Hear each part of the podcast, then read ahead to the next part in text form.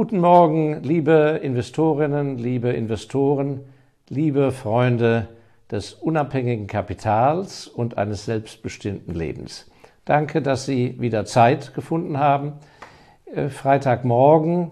Äh, heute ähm, habe ich mir mal gedacht, sollten wir das Thema Inflation beleuchten.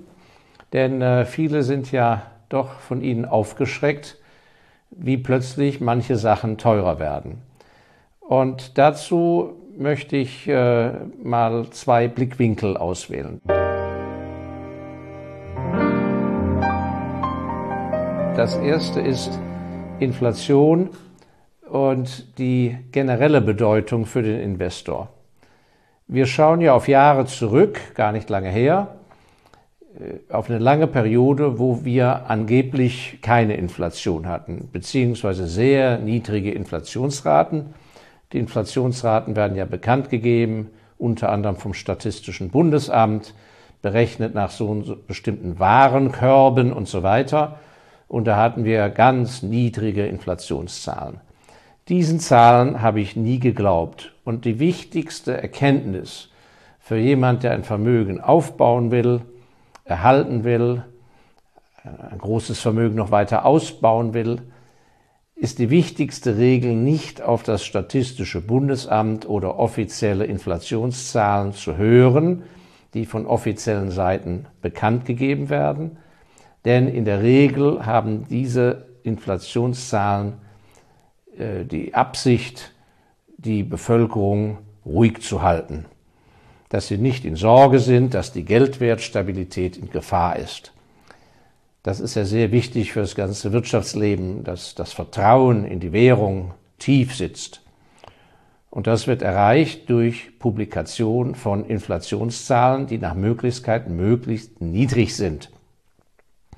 Tatsache ist aber, das hat mir schon mein Großvater in den 60er Jahren eingebläut, als ich als Jugendlicher bei seinem Depot ihm helfen konnte. Die Inflation ist immerwährend. Die Inflation ist immer da, und zwar, wenn wir über Papiergeldsysteme reden und über Regierungsformen, die im Lauf der Jahre ihre Budgetdisziplin aufgeben zugunsten Versprechungen gegenüber gewissen Bevölkerungskreisen und gegenüber Versprechungen der Wähler und gegenüber schönen Dingen und sinnvollen Dingen, die man auch machen kann. Und das geht eben dann, wenn man mehr verspricht, als was man in der Kasse hat, nur über Schulden. Und das führt auf Dauer vor allem bei konsumtiven Ausgaben zu Inflation.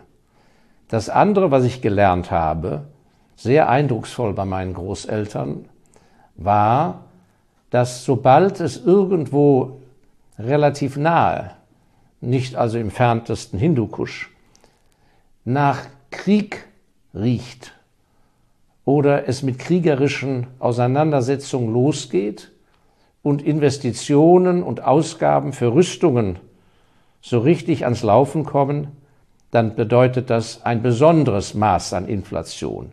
Nicht sofort tagtäglich bei dem Preis für Zahnpasta und wegen mir Brot, nicht unbedingt, aber auf Dauer führt es zu einem richtigen Magenschlag unter die Grube, wie sagt man, oder unter die Gürtellinie, weil fast alle Investitionen in den Krieg, wenn ich so sagen darf, sind Investitionen in Sachwerte, die sich in Luft auflösen. Also wenn sozusagen eine Kanone für 20.000 Euro verschossen wird, dann ist der Geldwert vorher entstanden und die Kanone, wo ist sie? Sie ist weg. Das ist etwas anderes, als wenn man in eine Brücke investiert, die 100 Jahre Bestand hat und ihren Dienst tut für die Infrastruktur. Und das andere ist natürlich, dass Krieg darüber hinaus zu Zerstörung von Sachwerten führt. Häusern, Mobiliar, Automobile, Straßen, Lampen Straßenlampen etc. werden zerstört. Das heißt, die Sachwerte gehen kaputt. Übrig bleibt aber der Geldwert. Das heißt, sobald ja wir mehr Papiergeld mehr Geldwert haben und im Verhältnis dazu weniger Sachwerte, bedeutet das per Saldo weniger Kaufkraft für die Währung, weil sie in vermehrtem Maße da ist und damit weniger Kaufkraft. Also, von daher einmal über die Regierungssysteme im Verhältnis zum Papiergeldsystem und der Budgetdisziplin, zum anderen Rüstungsausgaben, darüber hinaus dann Kriegszerstörung, bedeuten in verschiedenen Schritten verschiedene Ausmaße von Inflation. Und der Langfristanleger und Langfristunternehmer, der erfolgreich sein will, muss immer die Inflation mit einkalkulieren. Und äh, spaßeshalber wissen das bestimmt einige von Ihnen recht gut, wenn Sie alte Rechnungen zum Beispiel aufgehoben haben. Was hat vor der Währungsumstellung von der D-Mark auf den Euro, was hat ein Schnitzel in Ihrem Restaurant gekostet? Was kostet das Schnitzel heute? Und äh, vor allem auf der Seite der Zwangsabgaben, sprich Abgaben, wo sie keinen Einfluss darauf haben, wo sie wenig wählen können, war auch schon in der Zeit der sogenannten sehr niedrigen Inflation in den letzten Jahren hinter den Kulissen doch eine große Inflation. Und ich habe mir mal spaßeshalber äh, die von 2015 die Portogebühren mal aufgehoben und kopiert weggelegt und vergleiche die mit heute. Und da muss ich feststellen, 2015 hat das Standardporto für einen Brief 62 Cent gekostet und jetzt kostet das gleiche Porto 85 Cent. Das sind äh, ist eine Steigerung von 37 Prozent und je nachdem, wie man es rechnet, ist das irgendwas zwischen 6 und 7 Prozent pro Jahr Steigerung. In einer Zeit, als wir Inflationsraten, Inflationsraten hatten angeblich von 1 Prozent. Und bei den Teuerungen von Dienstleistungen und Produkten muss man auch immer hinterfragen. Vieles ist ja äh, schon auffällig teurer geworden. Manchmal bekomme ich aber dafür ein sehr viel besseres Produkt. Das ist ja zum Beispiel in dem ganzen Bereich des, im Equipment für Telekommunikation. Natürlich kostet da einiges sehr viel mehr als früher, aber dafür bekomme ich auch sehr viel mehr Ertrag oder äh, Benutzungsmöglichkeiten und so weiter. So dass man hinterfragen muss, die Teuerung, wie viel geht darauf zurück auf ein verbessertes Produkt und wie viel ist es einfach, einfach Inflation. Und eben bei Porto, Müllabfuhr, Wasserbelieferung zu Hause, Wasserversorgung, hat sich ja am Produkt nichts geändert. Der Brief wird von A nach B befördert, mit dem gleichen Briefträger fertig aus. Das ist pure Inflation, nicht wahr? Wenn es zusätzlich noch weitere Dienstleistungen jetzt gäbe, wäre zwar auch die Teuerung da, aber das wäre natürlich etwas anderes. Das ist also ein wichtiger Aspekt, den man immer untersuchen muss. Ist es pure Inflation oder hängt es zusammen auch mit einer Verbesserung des Produktangebotes? Das haben wir ja vor allem im Maschinenbau ganz stark wo eben von Jahr zu Jahr dank Inflation, äh, Entschuldigung, dank, Entschuldigung, dank Innovation, dank Innovation die Maschinen immer mehr können, immer besser werden, computerisierter, robotisierter und so weiter und so fort. Gut, also, warum sage ich das heute? Weil, wie gesagt, in den letzten Wochen und Monaten sind viele von Ihnen aufgeschreckt und sagen, Gottes Willen, es ist ja Inflation da. Das ist ein Erwachen aus einem Dämmerschlaf, denn die Inflation war, wie gesagt, vorher da. Sie wird jetzt nur sichtbarer und wird schneller umgesetzt bei einigen Lieferanten, wo eben Knappheit an Material ist, und das erleben wir an vielen Stellen, und wo manche Firmen jetzt schon sehr schnell die Preise anpassen können, während andere werden schnell später folgen. Das andere, was man aber auch mal hinterfragen muss und schauen muss und wo man sich nicht darauf ausruhen darf, ist, viele gerade Konsumartikel, Verbrauchsartikel, also Rasiercreme, sagen wir mal, Zahnpasta etc. Viele dieser Artikel waren aus meiner Sicht in den letzten Jahren bis heute viel zu billig.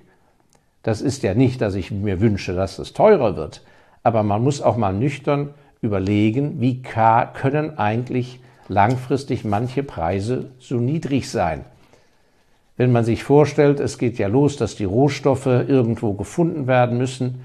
Chemie zum Beispiel setzt sich immer zusammen in der Urbasis aus Öl, Rohöl und Salz. Und dann geht es praktisch die, der Beginn der Chemieproduktion los, der Vorartikel. Dann müssen Maschinen her. Die Maschinen müssen in Hallen stehen müssen von qualifizierten Arbeitern bearbeitet werden. Dann muss eine Verpackung her in Vielfachfarbe. Die Tube muss einen Verschluss bekommen aus Plastik. Es muss ein Umkarton her, wo wegen mir 24 Stück von der Tube reingehen, so dass eben die auch nicht zerquetscht ankommen. Das Ganze muss transportiert werden. Dann wird Fernsehwerbung gemacht. Dann wird zum Teil ja, wie gesagt, auch um die halbe Welt versendet. Dann landet es beim Großhändler. Der Großhändler will auch etwas verdienen. Dann landet es im Regal in einem Supermarkt.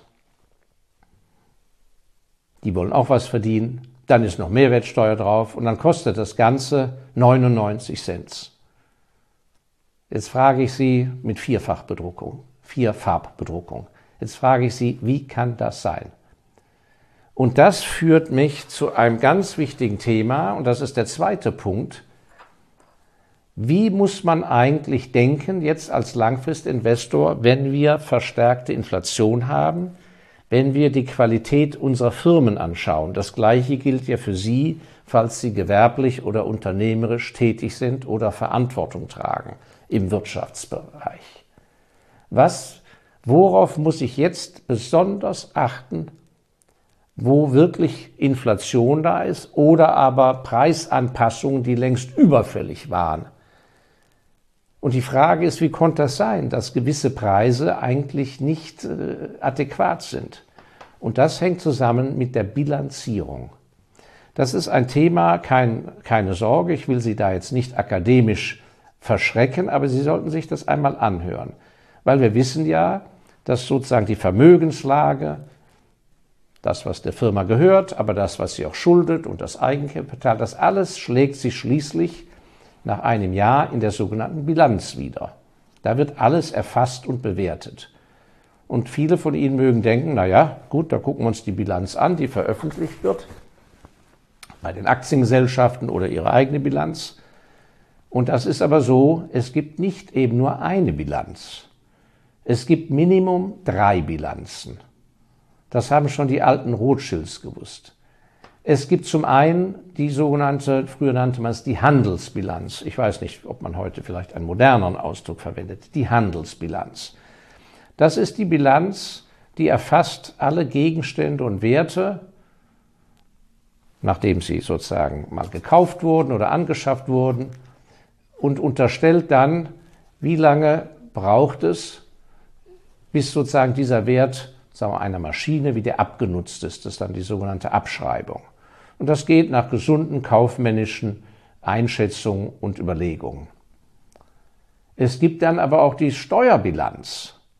Die Steuerbilanz sieht unter Umständen ganz anders aus, weil man dort gewisse Dinge zum Beispiel nicht so schnell abschreiben darf. Das heißt, Sie als Kaufmann oder als Inhaber wissen zwar, ich habe das äh, Gerät gekauft, und an sich ist es jetzt schon, wenn ich es verkaufen müsste, nur noch die Hälfte wert. Nach der Gesetzgebung, in der Steuergesetzgebung, darf ich es aber nur über zehn Jahre peu à peu abschreiben. Ich bringe nur kleine Beispiele und möchte das Thema nur anticken. Insofern bitte ich alle Vollexperten unter Ihnen bitte zu entschuldigen, dass Sie nicht sagen, mein Gott, geht das hier dünn drüber. Also Handelsbilanz sozusagen die einfachen kaufmännischen Überlegungen, die den Status quo versuchen zu erfassen. Und auf der anderen Seite die Steuerbilanz, die natürlich sich dann in der Steuerlast auswirkt. Höher oder tiefer als bei der reinen Handelsbilanz. Jetzt kommt aber der springende Punkt. Diese beiden Bilanzen sind offiziell und sind bekannt zum Teil ein sehr komplexes Thema. Deshalb haben ja die Firmen auch ein Chief Financial Officer oder Leiter Rechnungswesen und so, Controller, guten Steuerberater, der die Verbuchungen macht und so weiter. Aber in der Beurteilung des wahren Werts einer Firma für Sie als Investoren oder aber für Sie als Inhaber einer Firma oder wenn Sie eine Firma aufbauen wollen, ist das Entscheidende, was ich nenne, die wahre Bilanz. Und die wahre Bilanz kennt in der Regel kaum einer. Gehen wir mal ein Beispiel durch. Die wahre Bilanz, ich habe mir dazu auch ein, zwei Notizen gemacht, die wahre Bilanz erfasst eben auch das sozusagen laufende Geschäft, die Pläne und Absichten, die die Firma bereits heute beschlossen hat, die man aber noch nicht sehen kann. Und gerade in Zeiten der Inflation ist das äußerst wichtig. Viele von Ihnen haben ja gelernt und wissen, je weniger Ballast eine Firma mit sich rumschleppt, umso besser. Möglichst wenig, alles just in time. Insofern werden viele von Ihnen, die auch Betriebswirtschaft studiert haben oder Management gelernt haben, möglichst wenig Warenbestand, möglichst wenig Vorräte auf dem Lager, die man dann zur Produktion ja benötigt, die Vorprodukte. Ja, aber wie ist das jetzt in Zeiten der Inflation? Ich bin äußerst kritisch jetzt. Wenn ich im Research sehe, Donnerwetter, die haben ja fast nichts auf dem Lager. Das bedeutet, dass alles, was Sie jetzt nach und nach kaufen müssen, müssen Sie zu den neuen Preisen ausgeben. Ich habe einen Bekannten, einen mittelständischen Unternehmer, der hat in seiner Bilanz einen Riesenbestand an Warenlager. Warum? In sehr weiser Voraussicht hat er bereits vor 18 Monaten seinen gesamten Stahl, wie sagt man, Röhrenbestand, Stahlvorräte sich aufs Lager gelegt, weil er geahnt hat, dass die Stahlpreise enorm teuer werden und dass es auch zu Lieferschwierigkeiten kommt. Also, das heißt, unter der rein betriebswirtschaftlichen Beratung hat wahrscheinlich dessen Wirtschaftsprüfer oder Steuerberater gesagt, du bist ja ein schöner Hutsimpel, dass du dir so viel dahingelegt hast. Aber das war natürlich ein sehr kluger Move und ist natürlich ein für die Zukunft jetzt. Was kann ich da ablesen? Eine viel bessere Ertragskraft. Warum? Er wird in der Lage sein, seine Preise für seine Produkte anzupassen, genauso wie die Konkurrenz, die das machen muss, weil sie jetzt Monat für Monat zu den hohen Preisen die Vorprodukte kaufen muss, während er hat den Gewinn der nächsten Jahre schon erhöht eingebunkert durch den sehr viel niedrigen Preis, den er im Lager zahlen muss. Das heißt, wenn ich den Warenbestand jetzt analysiere, komme ich zum Ergebnis, da ist bereits ein Gewinnpuffer eingebaut.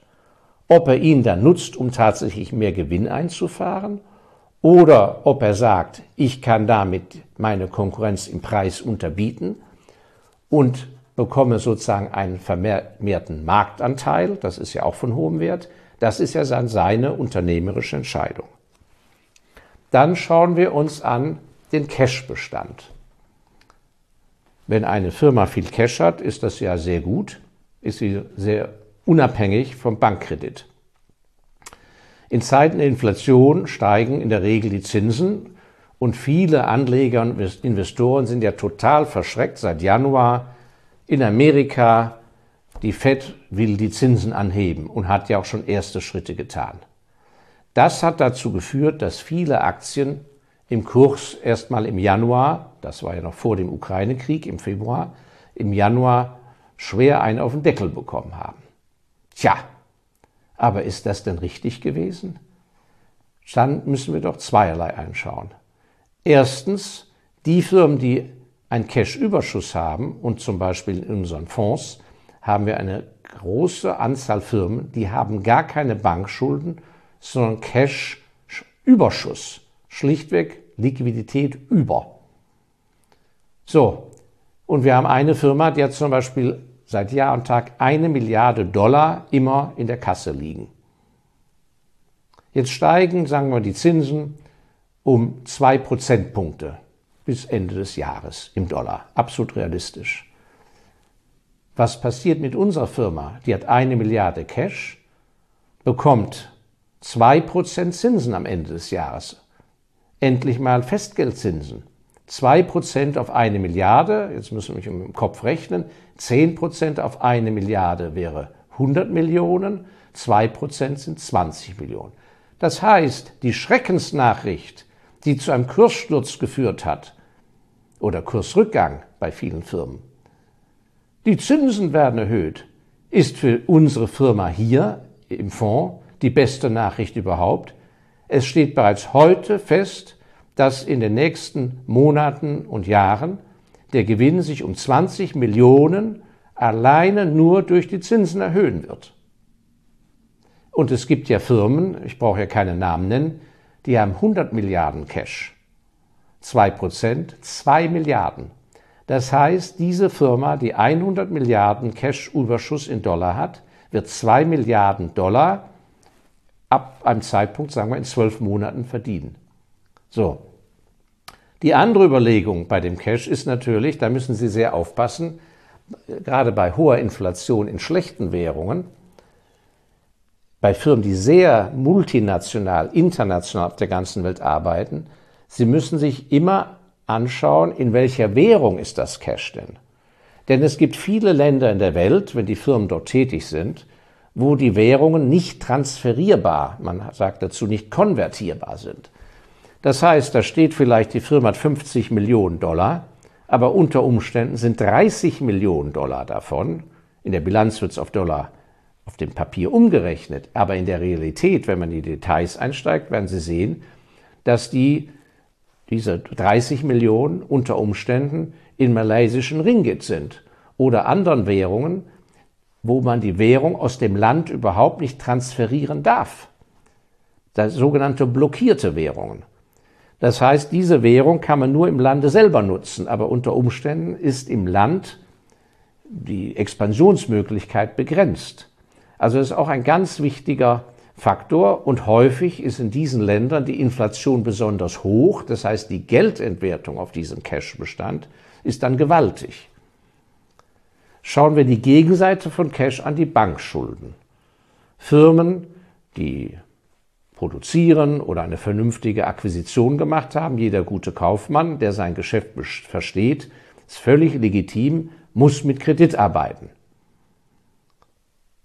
Wenn er Geschäfte angeht, wo er weiß, dass er mehr verdient als den Zins, ist das ja eine sehr kluge Sache, immer natürlich in Maßen und in Relation, damit er nicht in eine schiefe Abhängigkeit der Bank gehört, äh, fällt. Auch hier war natürlich die Nachricht, die Zinsen steigen, eine Schreckensnachricht. Aber hier müssen Sie dann auf der Passivseite der Bilanz bei den Verbindlichkeiten, bei Bankverbindlichkeiten schauen, ja, wie ist denn die Bankverbindlichkeit strukturiert? Es ist ein riesiger Unterschied, ob die Bankverbindlichkeiten in einem moderaten Maße da sind. Und da achten wir immer sehr darauf, dass nicht zu viel Bankverschuldung da ist, dass eben schon zwei, drei Jahresgewinne im Prinzip ruckzuck die Banken Bankschulden auch tilgen können und dass es nicht theoretisch 30 Jahre braucht, bis man jemals davon runterkommt. Diese Firmen gibt es, vor allem bei deutschen Firmen, die schwach kapitalisiert sind auch sehr große reputierliche Firmen. Müssen Sie mal in die Automobilbranche schauen, was da für Bankverbindlichkeiten herrschen. Da wird Ihnen Angst und Bange. Aber das ist, wie gesagt, keine Kauf- oder Verkaufsempfehlung jetzt für Aktien dieser Branche. Also, wenn die Bankverbindlichkeiten moderat sind und in einer guten Relation zu dem Restvermögen, muss man schauen, wie ist denn die Bankverbindlichkeit strukturiert. Und wir haben zum Beispiel eine Firma in Genf, die hat in den letzten drei Jahren etwa 20 kleine Akquisitionen gemacht, damit enorme Marktanteile sich gesichert und hat das Paket dann schließlich auf fünf bis zehn Jahre langfristig finanziert zu einem Zinssatz von unter einem Prozent. Das heißt, die nächsten fünf bis zehn Jahre spielt die Zinsanheberei im Markt für die überhaupt keine Rolle, weil sie zum Beispiel über eine Anleihe mit Festzins ihren Zins fest eingebunkert haben. Und wenn sie es richtig machen, werden sie in dieser Zeit so viel durch das akquirierte Geschäft verdienen, dass sie dann am Ende der Laufzeit diese Schulden zurückführen können. Also auch hier eine sehr differenzierte Betrachtung nötig. Sie sehen, es ist ein himmelweiter Unterschied, ob wir in völlig statischen Zeiten leben, wo Inflation nur moderat wächst, oder wo langsam Bewegung in das Ganze kommt. So, das war der Aspekt Vorräte und Cash, die man eben ganz anders betrachten muss als nach der allgemeinen Lehre. Und ein anderer ganz wichtiger Punkt, äh, der kaum noch zur Sprache kommt bei der Beurteilung und Bewertung von Firmen von der wahren Bilanz, ist der Aspekt Pensionsrückstellungen. Viele der modernen neuen Firmen, die kennen gar keine Pensionsrückstellung. Das heißt, die Leute bekommen ihr Gehalt, die Angestellten, und mit diesem Gehalt finanzieren sie ihre eigene Altersversorgung. Also ich rede jetzt über die reine staatliche Rente hinaus. Wir haben es aber gerade im deutschen Kurszettel mit sehr vielen Firmen zu tun, die in frühen Jahren sehr großzügige Pensionsversprechungen gemacht haben. Da gibt es Führungskräfte, die gehen mit 70 Prozent ihres letzten Spitzengehaltes in die Pension. Und für diese Zahlungsverpflichtung werden Rückstellungen gebildet. Das nennt man die Pensionsrückstellungen. Und da muss man eben sehr schauen, ist ein Riesenunterschied, ob eine Firma auch hier moderate Verbindlichkeiten hat in Form dieser Pensionsrückstellungen oder ob das ein ganz schöner Brock, großer Brocken ist. Und bei manchen Firmen werden Sie feststellen, der eigentliche Eigentümer der Aktiengesellschaft sind nicht Sie, der Aktionär, ist nicht das Eigenkapital, sondern der viel größere Posten, viel, viel größer, sind mittlerweile längst die Pensionsrückstellungen. Und hier muss eben auch sehr differenziert betrachtet werden, denn die Pensionsrückstellung, das war mir schon 1982 klar, als ich beim Wirtschaftsprüfer arbeitete. Damals habe ich mich immer schon gewundert, die Pensionsrückstellungen sind eine einzige Zeitbombe. Das war schon 1982 mir klar und anderen natürlich auch. Warum?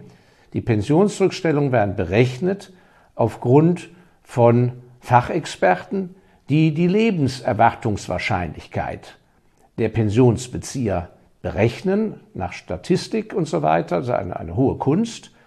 Und daraufhin wird die Pensionsrückstellung, die Zahlungsverpflichtung berechnet.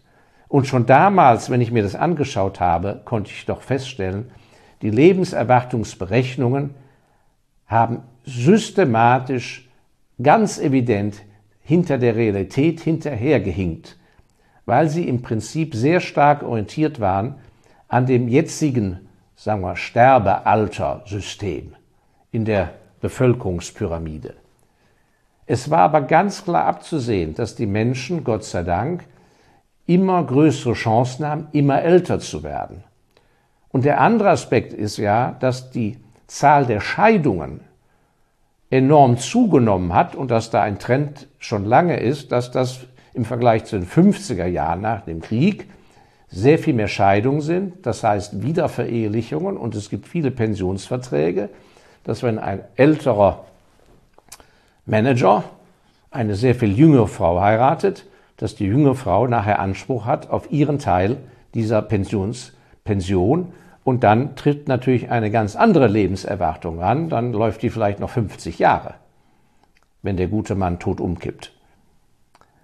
Also, das heißt, diesen Dynamisierungseffekt nicht orientiert an den jetzigen, sondern an einen zu erwartenden Sterbetabellen in der Zukunft sich zu orientieren, führt dazu, dass die Pensionsrückstellung, die wir heute in der Bilanz sehen, bei vielen Firmen in der Realität nachher viel, viel höher sein wird und das Ergebnis enorm belasten wird. Dieser ganze Aspekt zum Abschluss in der wahren Bilanz, was muss mit reingebracht werden? Nämlich das, wo heute schon feststeht, was wir eigentlich mit dem Vermögen in der Firma vorhaben.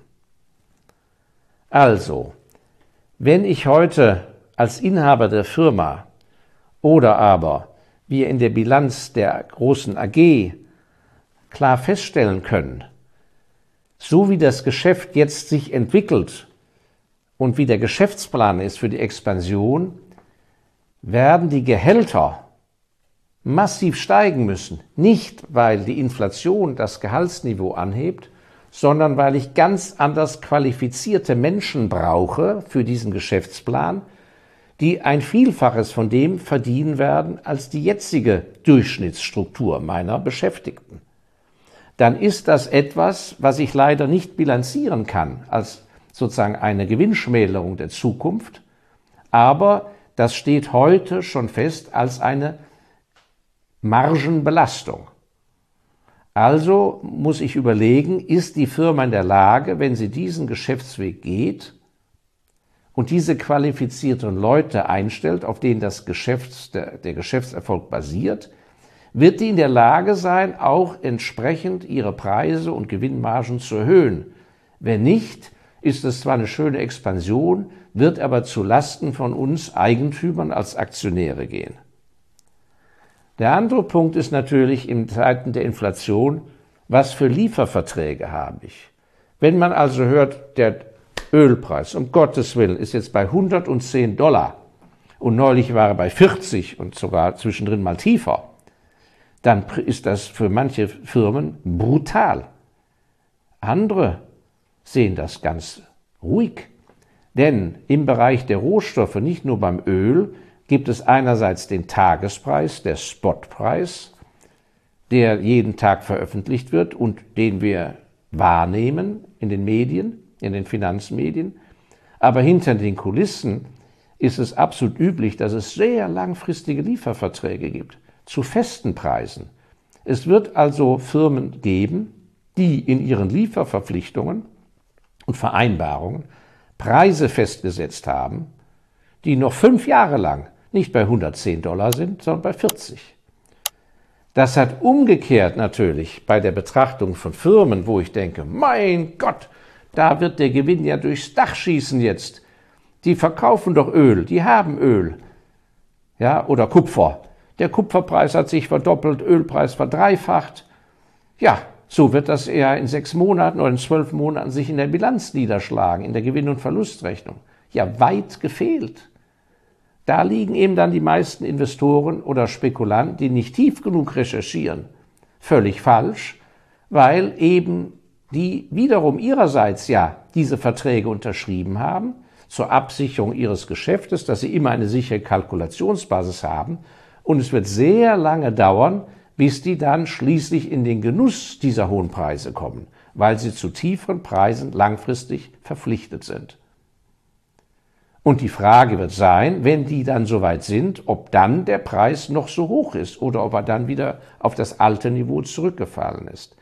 Also Sie sehen, zwischen der statischen Betrachtung, entweder rein per Handelsbilanz oder Steuerbilanz, der Weg in die wahre Bilanz in sozusagen den zukünftigen Wert der Firma kann man schon enorm erfassen, wenn man Position für Position durchgeht.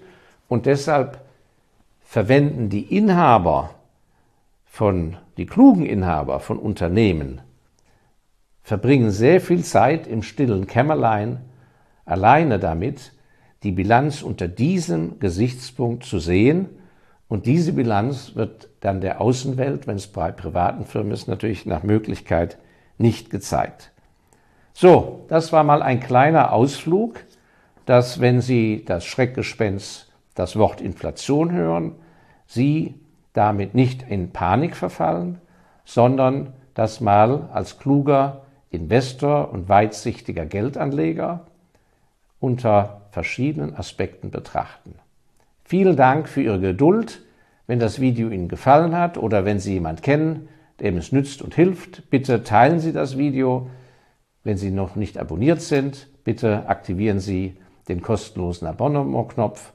Wir freuen uns sehr und ich freue mich auf Sie. Bis zum nächsten Freitag, Ihr Markus Elsässer.